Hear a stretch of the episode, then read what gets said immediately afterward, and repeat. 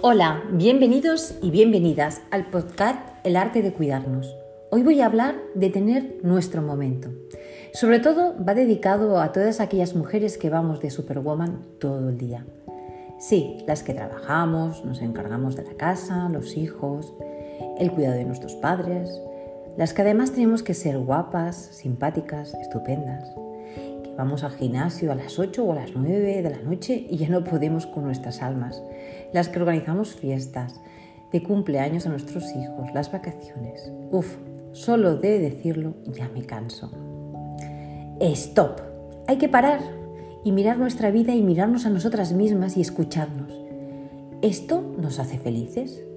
Ir siempre estresadas, corriendo como si fuéramos con el piloto automático sin pensar en nosotras mismas. Hay un día que te encuentras vacía, empiezas a ver que te caen los años y te preguntas qué sentido tiene tu vida. Que los años que han pasado muy deprisa y tú qué. Te miras al espejo y han pasado 10 años o más, sin darte cuenta que estabas en un túnel de acontecimientos que no has tenido tiempo de asimilar. De golpe tienes 40, 50 o 60 la edad no importa, pero ha llegado el momento que se presenta mi vida como una película y dices, ¿y yo?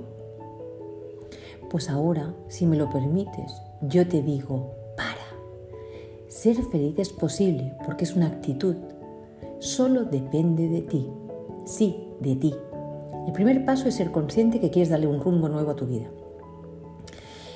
Me acuerdo lo que me dijo mi osteópata, María, me dijo, ahora Georgina tienes que encontrar tu pasión. Ostras, mi pasión. Yo no tenía ninguna pasión. Tenía un listado infinito de obligaciones. Tengo que, debo de. Tenía una familia que adoraba, una pareja que quería. Pero ¿y yo una pasión?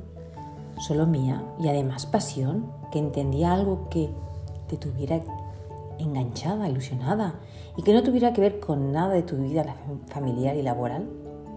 Qué fuerte, yo no tenía nada que me hiciera vibrar. Había estado un montón de años dedicada a los demás y ya me había olvidado de lo que a mí me motivaba. Así que me propuse de empezar a hacer alguna cosa que me pudiera gustar y que fuera para mí. Y eso es por lo que empecé, sin darme cuenta que eso sería la puerta de una nueva vida y que ahí empezaría a descubrir muchas cosas que me ayudarían a tener una vida más consciente. Así que empecé a salir en bici y me encantó. Después de 20 años sin coger una bici, me gustó el contacto con la naturaleza, el sol tocándome la cara, la superación, el compartir con una amiga. Esas horas que yo me regalaba. Así que todo lo que os he explicado, si os suena, os animo para que empecéis a tener una pasión, buscar tiempo para vosotras, hay que aprender a cuidarnos a nosotras mismas, a mimarnos, a hacer alguna cosa que nos apetezca y que nos dé bienestar y optimismo. Os animo a probarlo y voy a terminar con una reflexión. Me trato con ternura y delicadeza. Acepto que no puedo hacer todo bien, que estoy en el camino de aprender.